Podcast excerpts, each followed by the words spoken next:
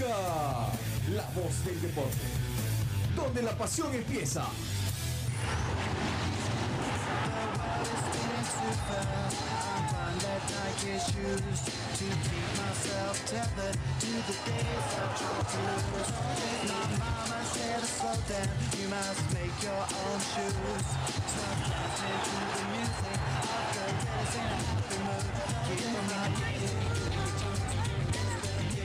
Thank you.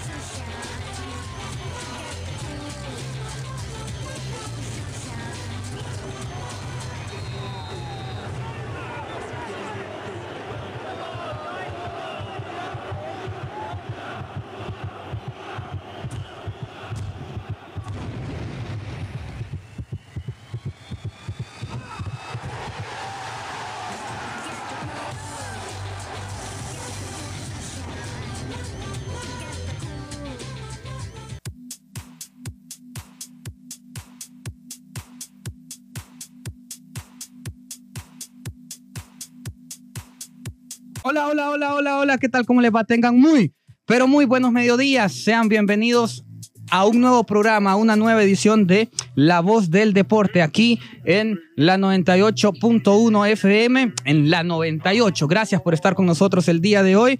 Un programa que, evidentemente, como usted ya lo ha notado, iniciamos un poco tarde por problemas técnicos, pero ya estamos aquí con ustedes. Vamos a estar siempre la hora que corresponde siempre para la voz del deporte, para toda la actualidad, información y entretenimiento de lo que es el mundo del deporte, ya sea nacional o internacional.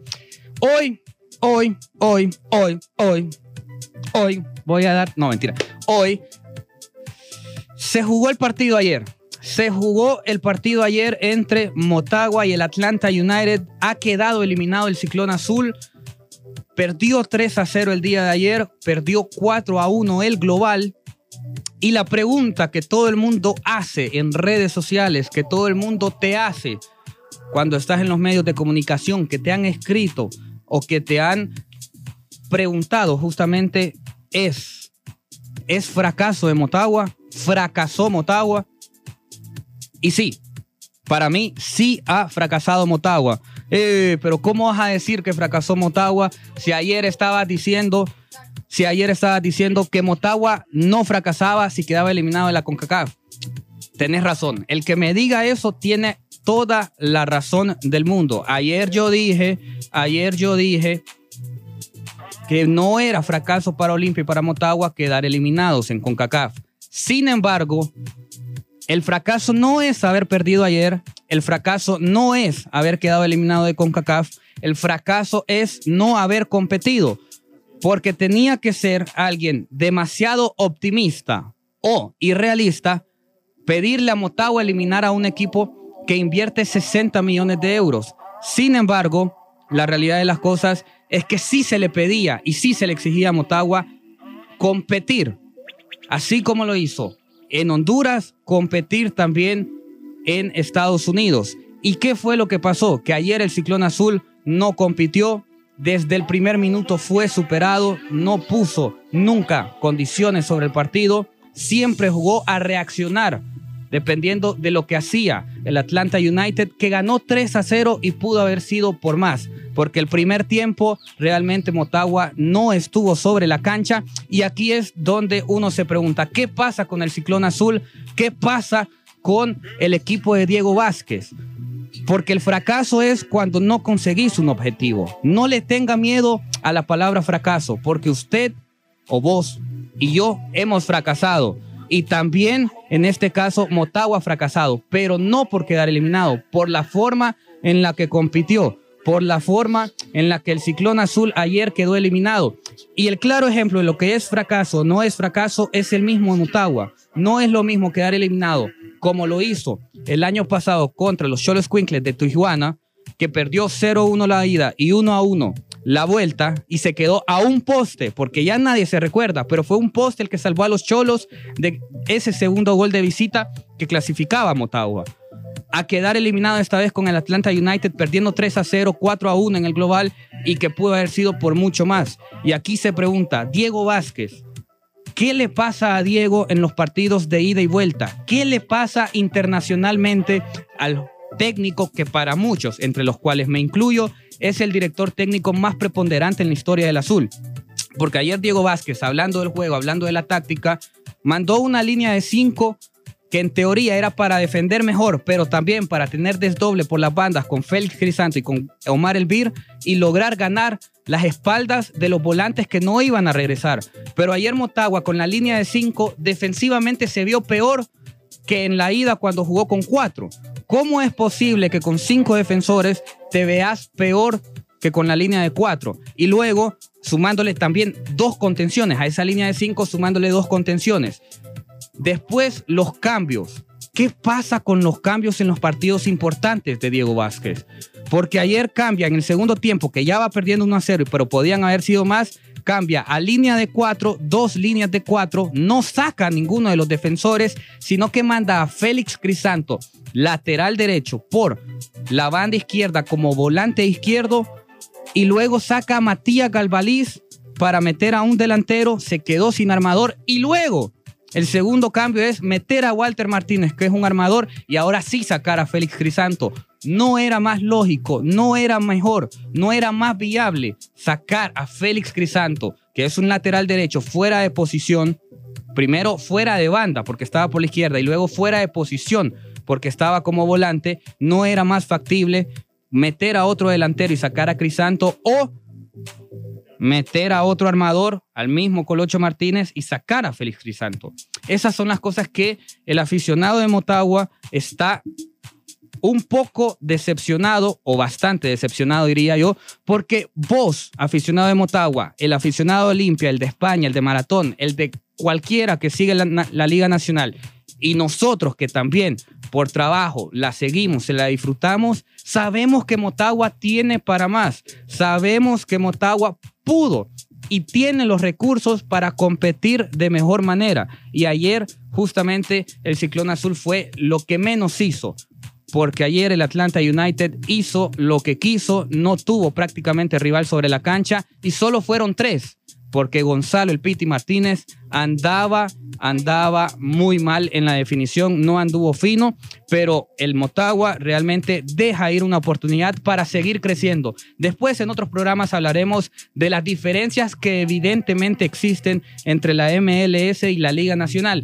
en infraestructura, en estadios, en inversión, en economía, en interés, en crecimiento, en absolutamente todo. Pero eso es para otro partido, para otro programa, porque Motagua sí podía competirle al Atlanta United. Soy un eterno convencido que Honduras está muy lejos de la Liga MX y de la MLS, pero soy un eterno convencido que si utilizas bien tus recursos, creas una táctica ideal y llevas a cabo una estrategia idónea, podés competirle a los equipos de la MLS y de la Liga MX. Ya ha quedado demostrado por el mismo Motagua. Fracaso no es haber quedado eliminado. Fracaso no es haber perdido. Fracaso es no haber competido.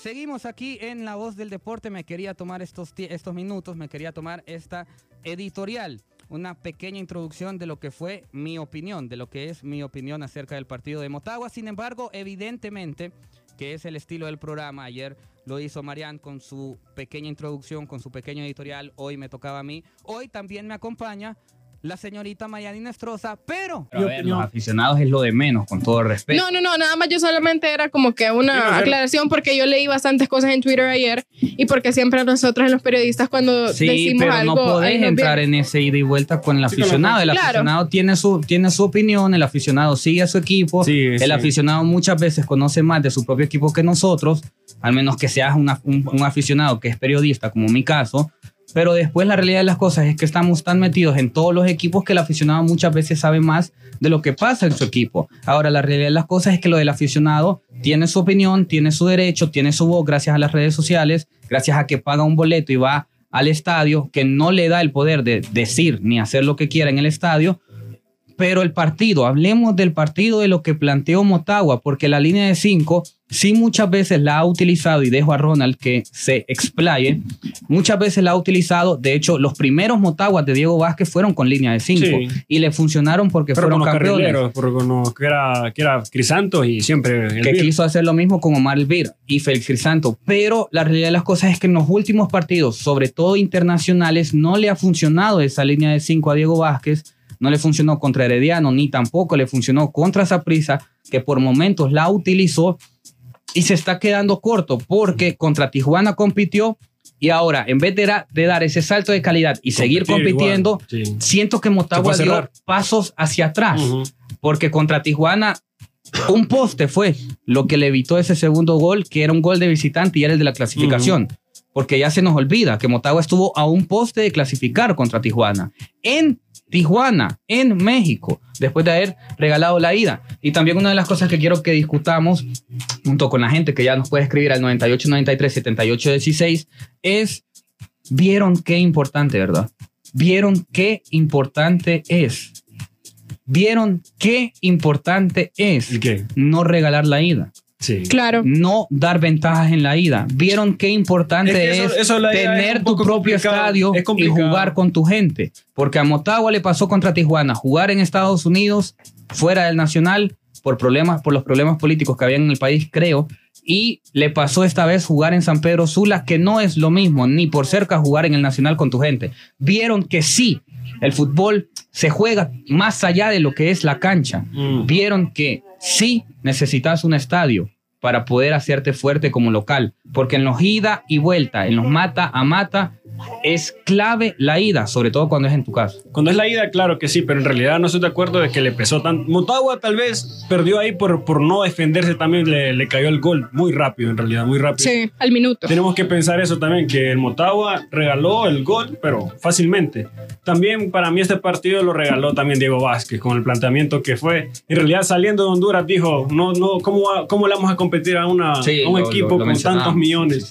Pero en realidad, como dice Álvaro, no fue a competirle en Atlanta. En realidad creo que él se quedó, quedó pequeño, no fue a arriesgar.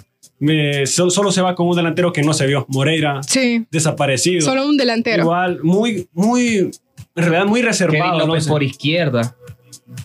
Kevin Creo López que- por izquierda. El primer tiempo Kevin López ¿Cuánto- jugó cuánto- por cuánto- izquierda. cuántos No jugadores- sé. ¿Cuántos jugadores de ofensiva iban? Solo estaba Moreira, Galvaliz, Galvaliz, Galvaliz, Kevin López y tres, y después los otros eran siete defensivos. Y de ahí la intención era que Félix Crisanto se sumara por banda derecha y Omar Elvir por banda izquierda. hizo, hizo como dos Pero a ver, pero- son cosas que Moreira solo, muy rara vez vas a ver que Motagua juegue con un solo delantero, que eso te cambia mucho también a la hora de defender, hablando de lo que es el Atlanta United. Y luego Kevin López por izquierda, cuando lo mejor o la mejor virtud que tiene Kevin López es desbordar línea de fondo y meter centros con su perfil que es, la que es el pie derecho. En el segundo tiempo lo hizo, a veces lo hace bien, a veces A lo veces hace lo mal, hace mal. porque no todo es culpa de Diego Vázquez. ¿eh? Hay jugadores que internacionalmente bajan mucho su nivel. Kevin, y un uno de de esos es Kevin López, porque Kevin López, antes de que llegara Michael Chirinos el torneo anterior, para mí, en ese bicampeonato de Motagua, Kevin López era el mejor jugador de Liga Nacional en ese bicampeonato. No, Era intratable, bajó, ¿no? Porque- pero ha bajado mucho Kevin López e Muy rápido. internacionalmente baja todavía más. No, pero ¿sabes cuál es el problema? Que es un jugador demasiado irregular, porque lo mirábamos el año pasado, era un ex- estaba en su mejor momento con Sí. el bicampeonato de Motagua, luego lo convocan a la selección mayor, no hizo nada, solo jugó un partido, no Pero hizo bueno. nada. Luego, este año parece como que iba mejor, porque lo mencionaba también la semana pasada, el mayor as- asistidor de la Liga Nacional, sin embargo, no se le vio, ah, yo no lo vi, Aficionados también están pidiendo que ya. ¿Qué pasa con Kevin? Pues. Como que ya no lo quieren ver. No lo quieren ver, sino Lo que, que ¿qué pasa está con Kevin- el titular, no sé. Lo que pasa con Kevin es que es demasiado irregular. Tiene partidos excelentes y tiene partidos malísimos. O sea, no hay como que una continuidad de decir está jugando súper bien ahorita o está jugando mal. No, él juega bien, Después- luego juega mal. Después de los errores de Ruyer, Ruyer ya no te quiere selección, Ruyer, Ruyer ya no, pero No, después. pero no tuvo error. pero, ah, ¿Qué errores tuvo dos- ayer, los El primero no. El primero es un golazo del Piti, gran pero jugada con Joseph. es-. Ah, un golazo. El va- cuando va- lo pone ahí es bien El difícil, segundo, bien difícil. el segundo la salida que hace muy corta. En realidad no, no, no, no le ha ido sentido por qué la salida. Ya, ya. Joseph. Joseph ya Creo estaba que se equivocó pero más en el después, partido de. Después, Diego quiere, quiere arriesgar. Ya en el segundo tiempo, ya perdiendo 2 a 0, quiere arriesgar. Ya mete a, a Rubilio, mete a Klusiner. Ya es otra Ya, formación. En realidad creo que y se vio bien. En ese entonces en Motagua Por estaba eso es- Pero por eso digo yo, ¿por qué no arriesgar desde el principio? Sí, ¿por qué esa- por qué no salir con ese Porque planteamiento? sabes que ese gol, si mete en visita, si les pegaste una vez, por- puedes pegar otra vez. Y yo creo que ¿Por era qué no fundamental, eso? era fundamental que el Motagua saliera a buscar el gol desde el inicio. Yo lo decía ayer, porque eso ya pone cierta presión, obviamente los va a bajar al Atlanta anímicamente, porque eso fue lo que pasó también en el partido de ida. Cuando le cae el gol a Motagua, eso en cualquier lugar del mundo siempre El baja al gol de equipo. visita te abría todo el camino. En realidad. Entonces, Sí, a ver, era un partido de un gol. Era un partido de Claro. un gol, lo decíamos. Si, si Atlanta metía el primero, que Motagua no se desespere, que siempre siga un gol de los tiempos de los penales. Y si mete un gol, pues va a tener el sartén por el mango. Mucho- Ahora, muchos fanáticos dicen como que todavía no estamos listos, pero en realidad creo que ese partido de Motagua lo tuvo. No iba con es que baja. Motagua, esa es la realidad, y sensación. esa es la sensación que en realidad tiene para competir, Tiene para competir. podía pero competir ¿por qué? de otra manera. Creo que Motagua, y todos vamos a coincidir, lleva un gran proceso con Diego Vázquez. Tiene muy buenos jugadores. Evidentemente, ninguno es el Piti Martínez, ninguno es Ezequiel Barcos, ninguno es Joseph Martínez, pero son jugadores que te pueden hacer daño si Sí, les das las herramientas y los recursos para hacerlo. Y creo que eso es en lo que ha quedado de ver a Motagua. Habían tres no defensas, quedar tres defensas marcando a, a Joseph. no, y lo que No, decía Álvaro, lo que decía Álvaro, no fue tanto el fracaso, o sea, no fue tanto quedar descalificado, sino la No, la forma, manera. la forma. Un partido que yo creo que el Motagua tenía para más, el partido pasado dejó buenas sensaciones, pero ni modo. Bien, así que el Ciclón Azul ha quedado eliminado. Recuerde que usted nos puede dar sus opiniones al 98 93 78 16. Sigo insistiendo, muchachos. Sigo insistiendo. Qué importante es tener una buena cancha, hablando del pasto, y qué importante es tener tu propio estadio para poder meter esa presión. Porque si Motagua bien permitió un gol bastante bobo Sí.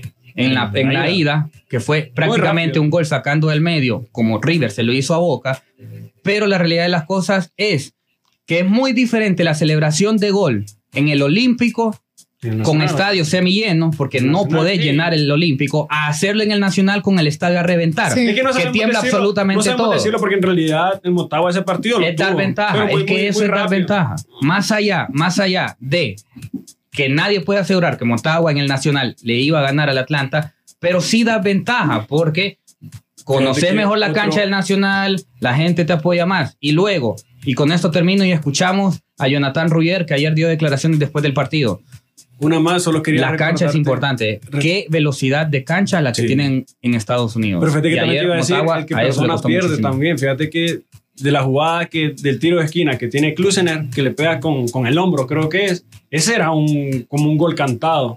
Y de la misma jugada siguiente viene el segundo gol. Entonces como que creo que el que perdona ahí pierde. Dice Héctor Aguilar que Álvaro, lo que pasa es que el Atlanta jugando aquí en el Olímpico no quiso apretar. Cuando lo, lo hizo, consiguió el gol. Ayer salió jugando su fútbol, demostrando quiénes son ellos. Motagua debería agradecer que solamente fueron tres. También es una realidad lo que dice Héctor Aguilar. La realidad es que los equipos de la MLS y la Liga Héctor. MX, los equipos de la Liga MX y la MLS están muy por encima de los equipos de Liga Nacional. Eso es indiscutible, es una verdad absoluta, pero también creo que se le puede competir. La Sí, selección porque si no- nacional lo ha demostrado y hay varios equipos que lo han demostrado. Creo que si no estamos cayendo en la mediocridad, diciendo como que no, no le podemos competir, entonces Lo- la mínima exigencia que tiene que tener Liga Nacional es poder competirle. Competir. Ya Sí, eliminarlos es otra cuestión, es muy difícil, pero competir yo creo que sí. Escuchemos a Jonathan Ruyer, el guardameta del Ciclón Azul, que habló el día de ayer. Le da un mensaje también a la afición que los acompañó en el estadio y sobre todo también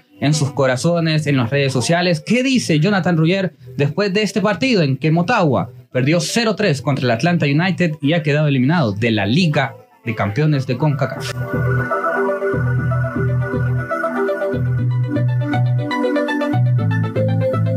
Tal vez nos faltó un poco adaptarnos al campo de juego, pero no, hoy, hoy no sirven, las excusas. eh. el equipo rival jugó mucho mejor que nosotros, fue superior y, y es fútbol, hay que saber aceptar esas cosas. Y bueno, eso, esas derrotas eh, nos van a hacer más fuertes para lo que viene.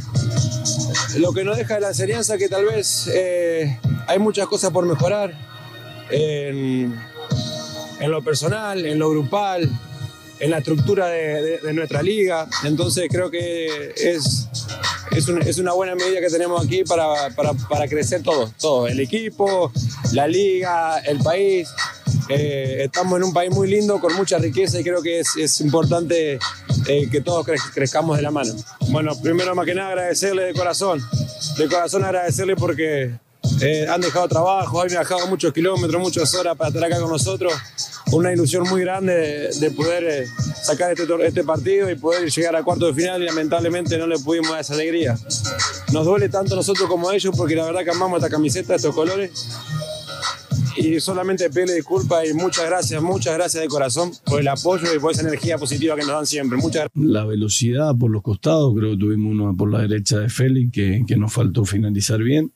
Y bueno, parecido a lo que le hicimos daño allá, en, allá en- con el gol que hicimos en San Pedro. Pero bueno, teníamos también eh, conocimiento de la velocidad, tienen mucha precisión en velocidad y en ese aspecto sabíamos que íbamos a sufrir y bueno, eso fue lo que, lo que pasó. Eh, muchas veces, sabes, al rival, pero es muy difícil neutralizarlo. El, el delantero es muy fuerte, si bien nuestros centrales estuvieron bien, eh, saltaron bien, eh, ganaron varias pelotas. eh, también en ese aspecto eh, nos ganaban la segunda pelota, nos ganaban algún rebote cuando, cuando peloteaban frontalmente para, para Jos- Joseph Martínez. Y sabíamos que se cerraban Barco y el Pite Martínez, que es un juego que ya lo tienen, lo tienen me- mecanizado el Atlanta y bueno, es difícil de, de contrarrestar cuando, cuando lo ejecutan bien. Bueno, eh, es difícil, es difícil eh, por lo que dije anteriormente del partido, la grieta que existe económica entre los dos equipos, entre, entre todos los equipos, perdón, de Centroamérica y MLS y México, y el torneo también con CACAF lo arma para los equipos mexicanos y MLS, ya los hace cabeza de serie y nos hace cerrar de, de visitante. Ya es, es una ventaja, entonces debería ser por sorteo, debería, ser un poco más justo en ese aspecto y equiparar para equiparar un poco más la fuerza. Para mí de- debería ser al contrario. Deberíamos cerrar en casa los centroamericanos teniendo en cuenta la grieta económica que existe entre los, equipos de Centroamérica con los, mexicanos y los, y los americanos. Pero bueno, entendemos que el fútbol también es un negocio. No, lo principal fue, les dije obviamente que todos los detalles que nosotros le llamamos el arte de la guerra, que son las características principales que, tiene el rival, que se las decimos, las trabajamos y después lo intentamos hacer en la cancha. Para nosotros estar en este tipo de torneo de esta magnitud eh, ya es un premio estar aquí, entonces una de las principales recomendaciones fue que sintieran, que vieran el partido, que lo disfrutaran. Y bueno, y lógicamente que teníamos la ilusión y el esfuerzo de hacer el, de hacer el esfuerzo para, para poder pasar, pero siempre eh, desde que estuvimos en el sorteo siempre tuvimos mucho, mucho realismo también.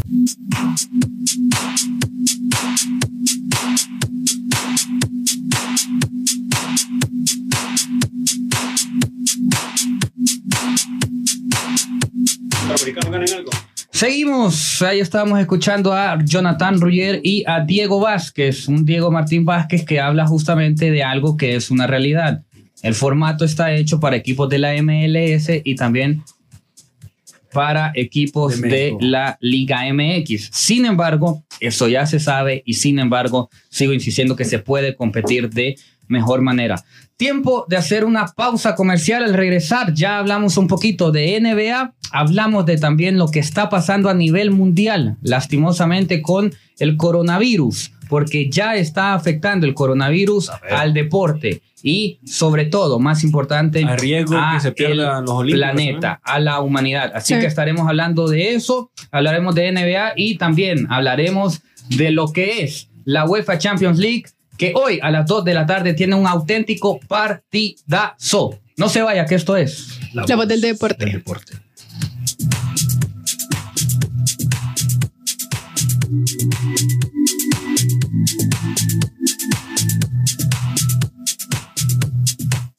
hace la personal y ahí se va, se va, se viene Martínez para el gol y va el tercero y va el tercero y va el tercero. Pausa y volvemos. La voz del deporte.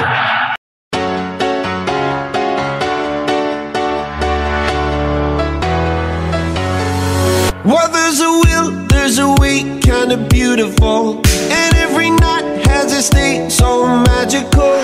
And if there's love in this life, there's no obstacle that can't be defeated. For every tyrant to tear for the vulnerable.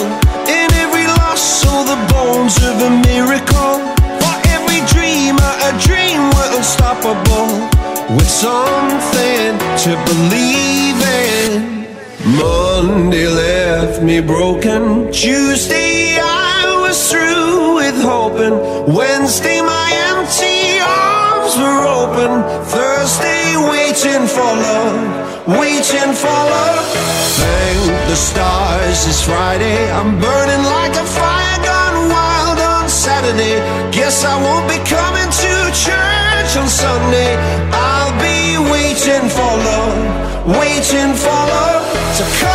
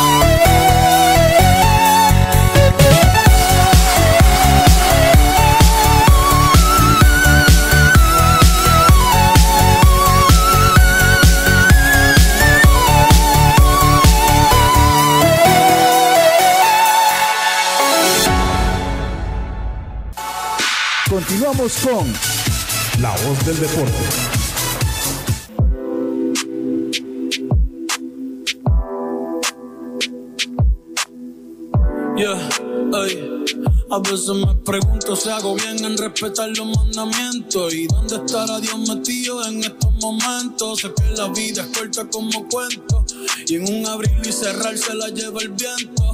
Aún recuerdo el primer juego tuyo que presencié. Mil emociones, muchas veces me pusiste de pie.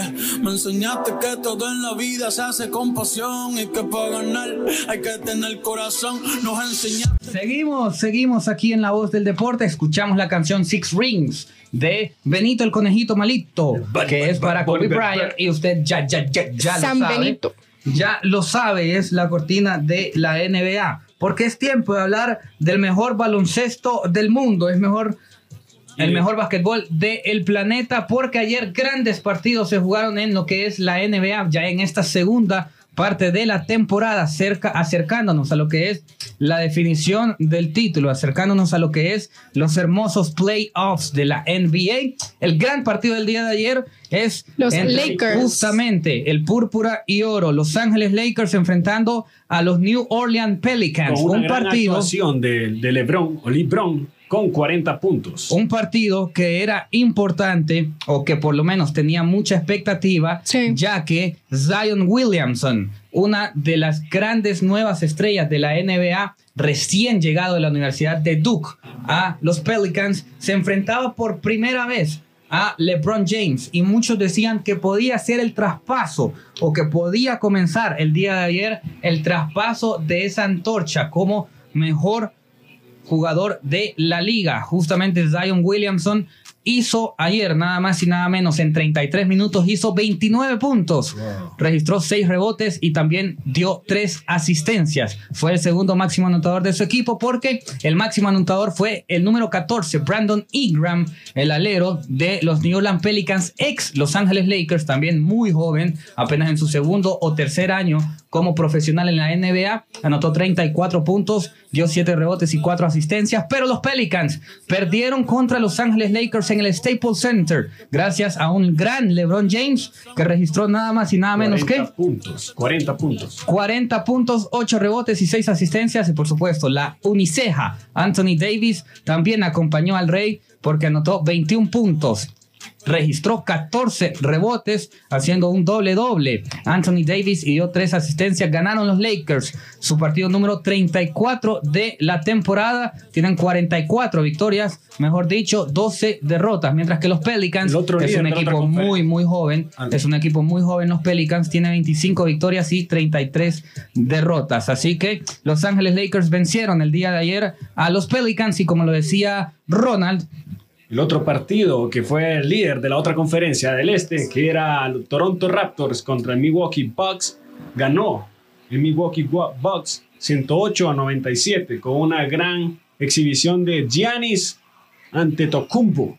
Gran exhibición de Giannis Antetokounmpo, sobre todo en los rebotes, que registró 19 rebotes. Giannis Antetokounmpo también registró 19 puntos, es decir, hizo un doble-doble para que los Bucks ganaran su partido número 50 y son el equipo que más ha ganado de la temporada de la NBA. Son el mejor 50. equipo, líderes de la conferencia del Este. Y los líderes de la conferencia del oeste son Los Ángeles Lakers, ju- juntamente a Giannis Antetokounmpo, su máximo anotador de los Bucks fue nada más y nada menos que el número 22 Chris Middleton, que anotó 22 puntos, mientras que por los Toronto Raptors, que a muchos se les olvida, pero son los Ah, actuales campeones de la NBA, que tampoco tienen un ¿De dónde récord para nada malo ¿De de, la? Cana- de Canadá, Ah, ¿no? Toronto. Toronto. Toronto Raptors, que son los campeones, primer equipo en la historia que no es de Estados Unidos, que es campeón de la NBA, hay que decirlo, no tiene un récord para nada malo. 42 puntos y, solamente, y 16 derrotas. 42 Solamente victorias. 42 victorias, 42 victorias y solamente 16 derrotas para los Toronto Raptors, que tienen como gran figura a Pascal Siakam, luego de, junto a Kyle Lowry, luego de la partida de Kawhi Leonard a Los Ángeles Clippers. Otros resultados en la voz de la señorita Mariana Inestrosa. Bueno, también ganaron los Celtics, los Boston Celtics de visita ante los Trail Blazers. Ganaron 118 a 106. Ese, bueno, esos también ganaron de visita, ¿verdad? Porque el otro que, que estaba diciendo también eran de visitante. Correcto. Y también ganaron los Nuggets de local, 115 a 98 a los Pistons. A los Pistons y los Golden State Warriors, que como ya les hemos dicho, no tienen a Stephen Curry, tampoco tienen a Clay Thompson por lesión, se fue Kevin Durant a los Nets y se lesionó, y solamente está Draymond Green, los Warriors, en una espantosa temporada, 46 derrotas, solo Uf. 12 victorias, no van a estar en playoffs por primera vez desde 2013. El equipo de Golden State perdió 94 a 112 contra los Sacramento Kings. Esas son las informaciones de la NBA para hoy. Yo le digo que no se pierda el partido entre los Cleveland Cavaliers y los Philadelphia 76ers, Wizards contra Nets, y tampoco se pierda uno de los clásicos de lo que es Texas, porque los San Antonio Spurs se enfrenta a los Dallas Mavericks. Sí, los Spurs de Greg Popovich reciben en el AT&T Center a los Dallas Mavericks de Luka Doncic, una de las grandes figuras de la NBA. Hasta aquí las informaciones del el mejor básquetbol del mundo. Aún recuerdo el primer juego tuyo que presencié. Mil emociones, muchas veces me pusiste de pie. Me enseñaste que todo en la vida se hace con pasión y que para ganar hay que tener corazón. Nos enseñaste que el número 13 no es de mala suerte y que los fracasos pueden hacernos más fuertes. Digan lo que quieran, para mí será el mejor. Ey, descansen en paz con el Señor y feliz.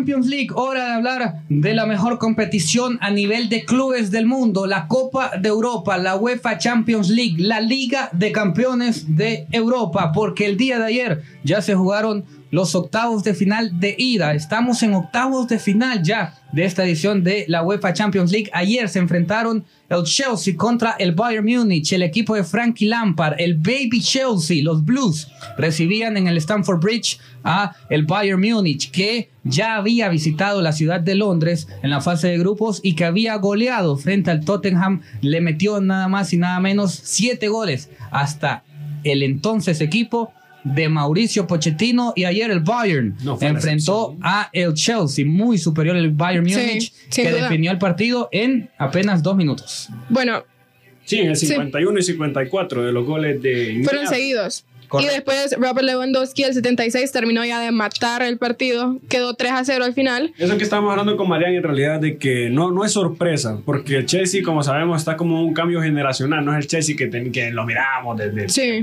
No es el Chelsea, de El Drogba, Chelsea campeón de Premier. Lampard, de Terry. Ballack. No, no, no, no, no es ese Chelsea. Tampoco es el Chelsea que le ganó la final al Bayern Múnich justamente en el 2012 Sí. en el Allianz Arena. Mm, la última vez te iba a decir. La de única vez que el Chelsea ganó con un gran Didier Pero ayer el Bayern Múnich ganó, goleó y gustó frente al Chelsea. Y a excepción, mejor opinión de mis compañeros, eliminó y prácticamente sentenció Ya la serie, ¿no? Sí, ya está sentenciada porque prácticamente, bueno, se cierra ya en el Allianz Arena. No creo que el Chelsea vaya a hacer nada ya de Alemania, honestamente. Por, Así la, que. por la desventaja de tres goles de Mm. visita. Sí, todavía. Sí. comparto. Muy difícil. También con los jugadores que tiene el Chelsea. Está Sí. bien difícil. Así que escuchemos los goles del día de ayer. Serge Gnabry, que le anotó 5 al Tottenham el pasado noviembre y ahora anotó dos goles más en Londres, se adueña completamente de la capital de Inglaterra. El Bayern Múnich venció 3 goles a 0 al Chelsea. Escuchamos los goles de Serge Gnabry y también de Robert, el robot Lewandowski.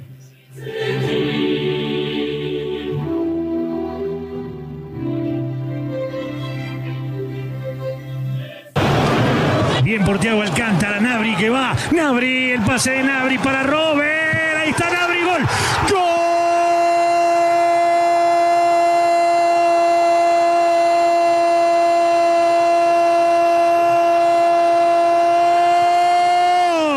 Del Bayern Múnich. Iniciada por Nabri, terminada por el 22. La sesión de Lewandowski para el primero del Bayern lo hizo Nabri. Uno para el Bayern Múnich. Gana Lewandowski, muy bien Lewandowski para Nabri, Nabri para Lewandowski. Se viene el Bayern, Lewandowski para Nabri, está Nabri. ¡Ah! Lazo.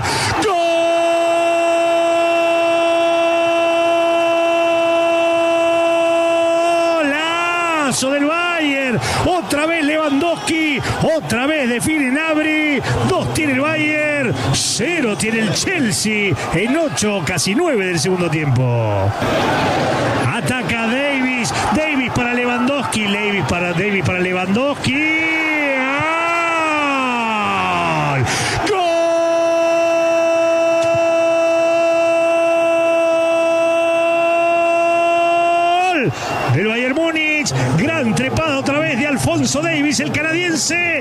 La aparición del goleador. La aparición de Robert.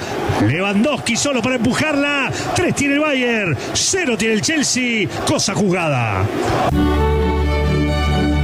3 a 0 ganó el Bayern Múnich y así como lo decían en la narración de Fox Sports Argentina, cosa juzgada, me decías de Lewandowski, Ah, qué, cal- qué calidad la que anda. Es como, el- es como el vino. fíjate. el mejor 9 del mundo. Se pone mejor con los años. Es difícil, fíjate. El mejor 9 Ahorita- del mundo. No, Comparación ahorita está con, ¿Con quién? con Suárez. Nah. No, Karim Benzema. Suárez, Suárez tiene Ya- 3 años de no anotar un gol de visita en Champions. Pero pucha, sabes lo que ha hecho, ¿no? En toda la Liga Española. no, la verdad que eso Igual, igual, pero podemos decir con, con, con Lewandowski. que En la Liga Española enfrentas a Leibar. En la Liga Española ¿Y- enfrentas a Leibar. ¿Y en Alemania quién? En, en Champions. A ver, yo creo que Lewandowski puede ser el mejor 9 del mundo, solo que está en el Bayern Múnich. Pero por cuestión de recursos a la hora de definir, Lewandowski no tiene nada, pero absolutamente nada que envidiarle a ningún delantero. Puede ser que Suárez sea más espectacular en sus definiciones, porque tiene unos No, auténticos golazos, Luis Suárez, pero creo que tiene más recursos Robert Lewandowski. Por lo pronto, ojo con este Bayern Múnich, que tiene jugadores muy rápidos, que tiene un medio campo de buen pie, con Goretzka, con Thiago Alcántara, y tiene jugadores muy, muy rápidos. Siempre manteniendo ese estilo de juego que lo caracterizó cuando tenía a Robben por la derecha y a Ribery por la izquierda, pero ahora tiene a Serge Gnabry por izquierda Y a y Coman. a Kingsley Coman por derecha, junto a un canadiense, junto a un canadiense que es Alfonso Davis, un volante rapidísimo también Alfonso Davis, así que atentos a este Bayern Múnich que más allá de que es, un, es el Chelsea de Frank Lampard que está en reestructuración y demás, ganar 3 a 0 en el Stamford Bridge es como para volverte a ver y ver si no sos uno de los Sí. grandes candidatos para esta temporada. El otro partido del día de ayer fue el que muchos esperaban, el que se habló mucho, el que tuvo mucha previa, el que movió mucho mediáticamente, porque Leo Messi Visitó- pisaba visitó la tierra en Maradona. de Diego De Armando. Diego Armando. Grande, Muchos decían Dieguito. que el Mesías llegaba a la tierra del Dios porque Maradona supo hacer grande al Napoli. Messi jugaba por primera vez en la cancha del San Paolo frente al Napoli y antes de escuchar los goles, hagamos lo que es el partido porque el Barça ha mejorado o no ha mejorado No. después del el despido de Ernesto, Ernesto Valverde, Valverde. y la llegada de Quique Setién. Ronald Zelaya, ¿es mejor este Barça No, o sigue siendo más de lo mismo? Se ve igual, en realidad. Para mí no, no ha cambiado nada. Muy pobre, en realidad, de la, la dinámica del equipo.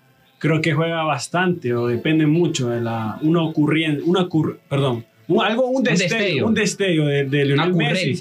Exactamente, esa palabra, muchas gracias. Messi salvando al Barça, Ajá, como exactamente, siempre. pero eso lo veo difícil porque Messi hasta, salvando hasta- al Barça. hasta le veo hasta falta, sé. de, falta de personalidad al, al, al Barcelona. con Además de una plantilla tiene. muy corta, Mm. además de una plantilla muy corta, el Barça no tiene nueve, se lesionó Todavía- Suárez y sigue sin un nueve. Todavía, no, Sí. todavía no, no revienta o no, No tiene un cumple lateral las izquierdo. expectativas Con, con Griezmann. No tiene un lateral izquierdo. Sergio Sin embargo, Griezmann ayer anotó el empate.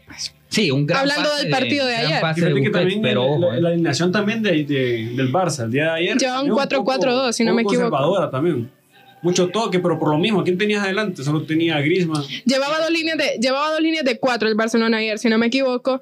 Creo que fue un buen partido, un poco aburrido, la verdad, pero el Napoli sorprende al minuto 30 con ese golazo de Mertens. Fue un golazo, Complicado en mi opinión. un gol a, a Ter Stegen, en realidad. A ver. o que no tenga reacción. Decían, que, decían que Messi es quien salva al Barça. Yo creo que el Barça es Messi dependiente. También es muy difícil no ser dependiente del mejor jugador del mundo y uno de los mejores cinco de toda la historia. Pero creo que al Barça, quien lo ha salvado más últimamente esta temporada, se llama Marc-André Ter Stegen. Porque ayer el Barça solamente hizo un tiro a puerta. La que falló, la que falló Callejón. Solo contabilizó un tiro a puerta el Fútbol Club Barcelona y Ter Stegen sí tuvo dos salvadas. Una, la que decía contra Castellón. Pero escuchemos el señor golazo de Dries Mertens que se convirtió, empató a Marek Hamsik como el máximo anotador en la historia del Napoli y ponía al equipo napolitano, ponía a San Paolo de pie con la esperanza de ganarle al Barça. El golazo de Dries Mertens en la voz del deporte.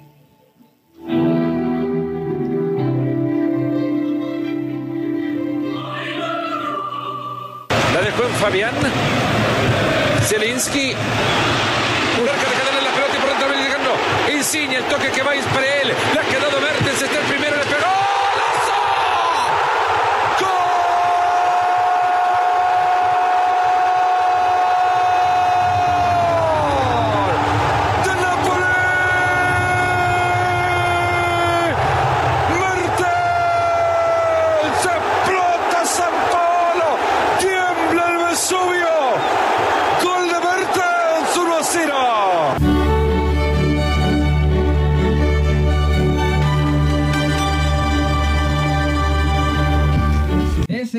golazo de Dries Mertens con el que el Napoli se puso uno, arri- uno arriba, 1-0 Uno a cero arriba. 1-0 arriba.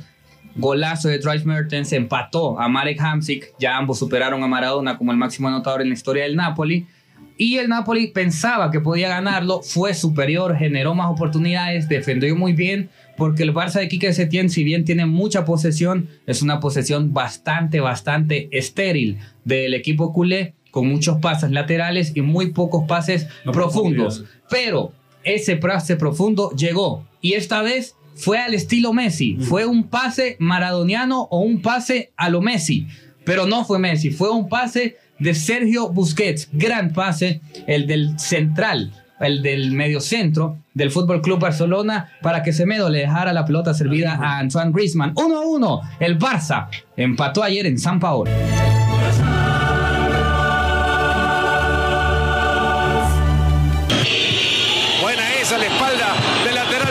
Medio. ¡Griezmann! ¡Gol!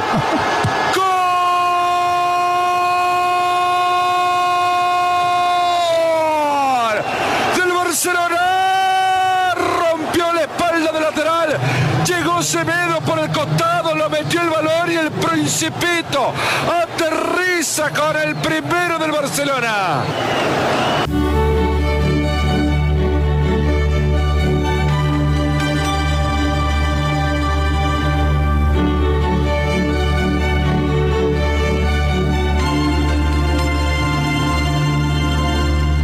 Ahí estaba el gol de Antoine Griezmann.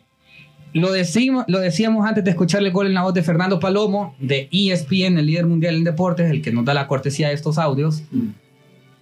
¿Qué pase metió Sergio Busquets? Sí. El que miraba el partido de lejos y no estaba Yo prestando mucha Messi. atención. Pensaba que era Messi. Eso que dijo Ronald. Pensé que había sido Messi. Yo pensé que había sido Messi. Viendo el partido, yo pensé que había sido Messi. Después me doy cuenta que es Busquets, que te muestra porque es uno de los mejores mediocampistas Sí, del mundo y de la historia. Sacando también al, al- al mejor jugador del partido, que fue. sí, fue el mejor, el mejor jugador del partido fue Sergio Busquets. No, que también lo sacó al mejor jugador del partido de También, Nápoles, también, también. lo sacó. Y esa, esa, esa es una de las Qué cosas. Ojo, el Barça para la vuelta está muy mermado. Se sabe que no va a jugar con Suárez porque está lesionado. Se sabe, se sabe que Dembélé lesionado tampoco podrá ser de la partida. Y Vidal, ayer salieron expulsados.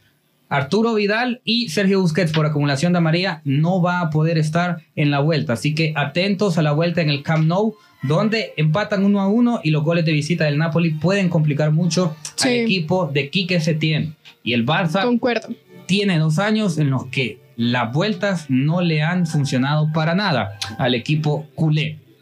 Hay que recordar lo que pasó en Roma Pasó y en lo que. Y pasó en Liverpool. En complica Liverpool. Con Liverpool. En cuartos de final, pero ojo, que vaya a ser que en octavos este año, porque se le complicó mucho. Que pase de nuevo ya eso No, sería que- catastrófico que- para Y no está jugando bien el Aunque, Barça. aunque se, sí, se suene gracioso, pero en realidad creo que tiene la ventaja porque cierra en casa. Sí, porque es en casa y anteriormente con Roma y, Y contra Liverpool. visita. Sí, Había sido de visita. No, Pero tiene muchas bajas.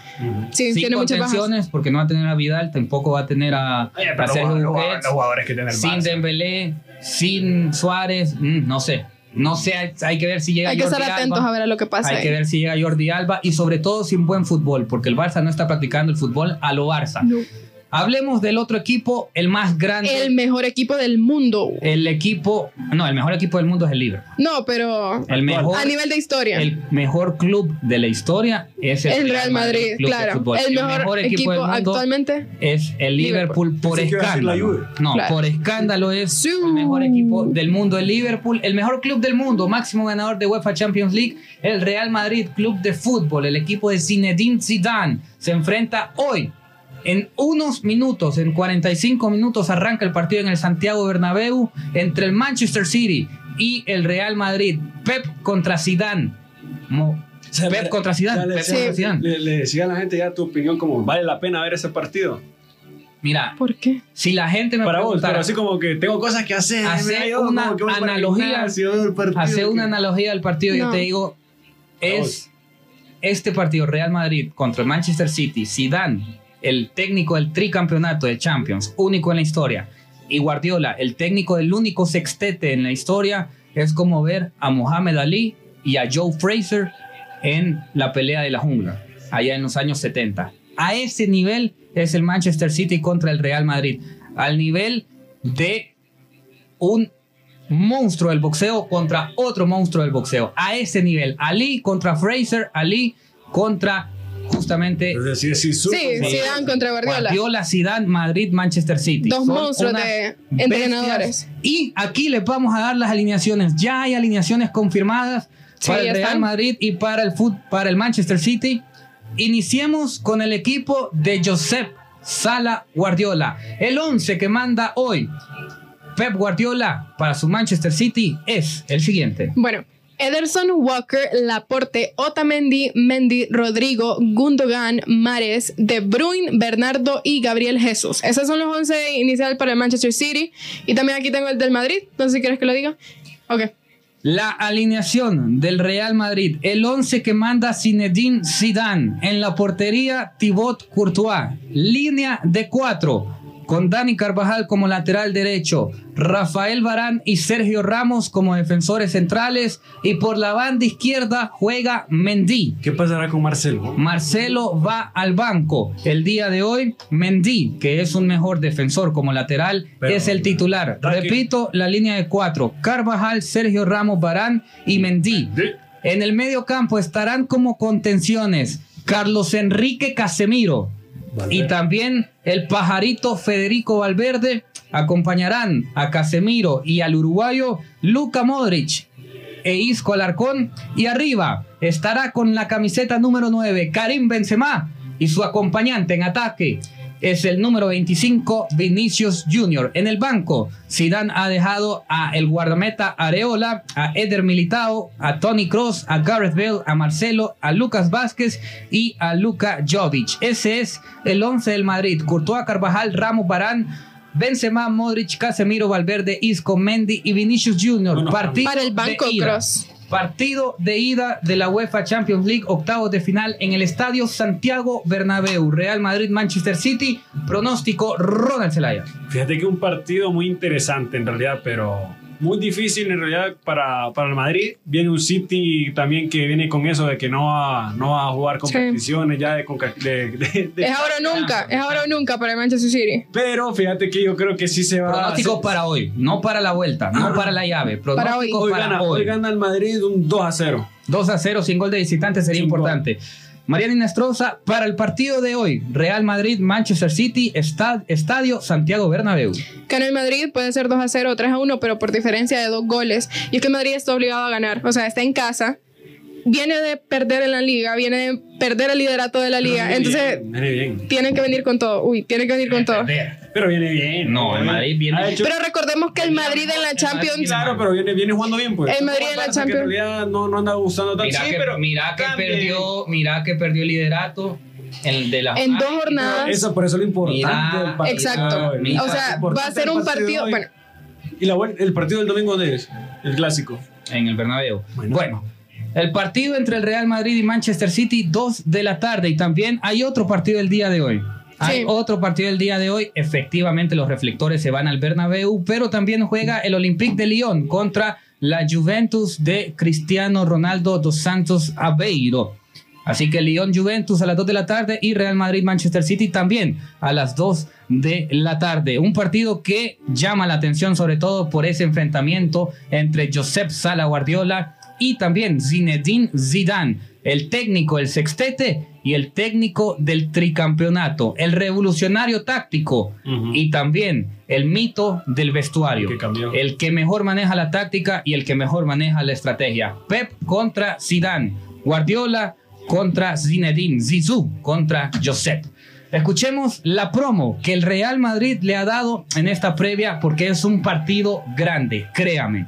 Es un partido que va a ir a los cánones de esta Copa de Europa. ¿Cómo el Real Madrid prepara el partido frente al Manchester City? ¿Cómo Zidane prepara la visita de Guardiola?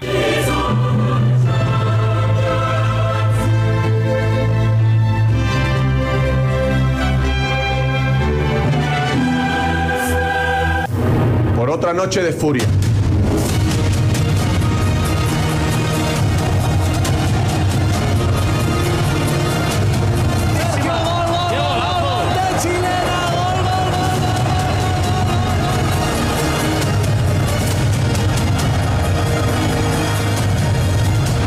Otra noche mágica.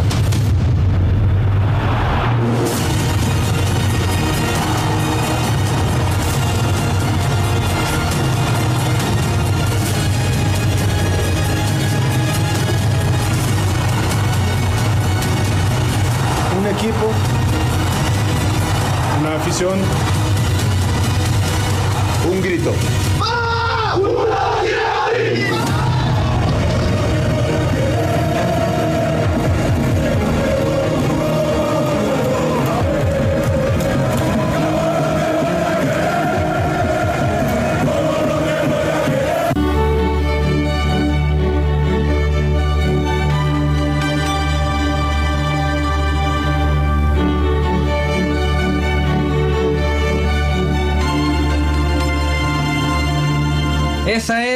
La promo en la que el Real Madrid espera tener una de esas grandes noches europeas como solamente el Real Madrid puede hacerlo. Suena el himno de la Champions y el merengue se transforma. El 13 veces campeón de Europa contra el técnico que más los ha hecho sufrir en su historia. Suplentes del Manchester City, Claudio Bravo, Raheem Sterling, Sergio El Kun Agüero, David Silva, Fernandinho.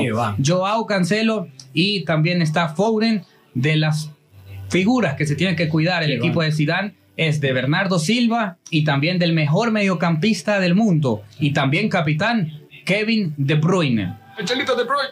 Así que nos vamos, señores. Nos vamos.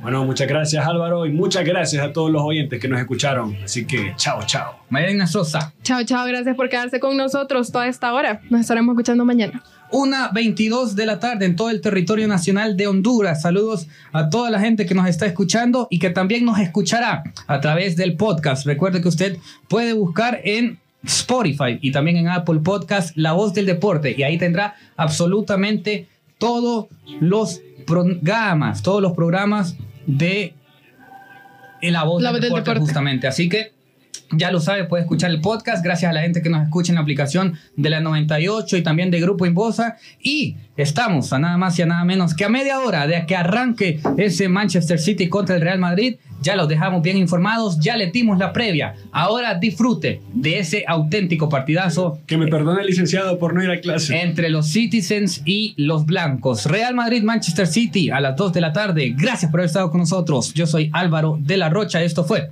La voz del deporte.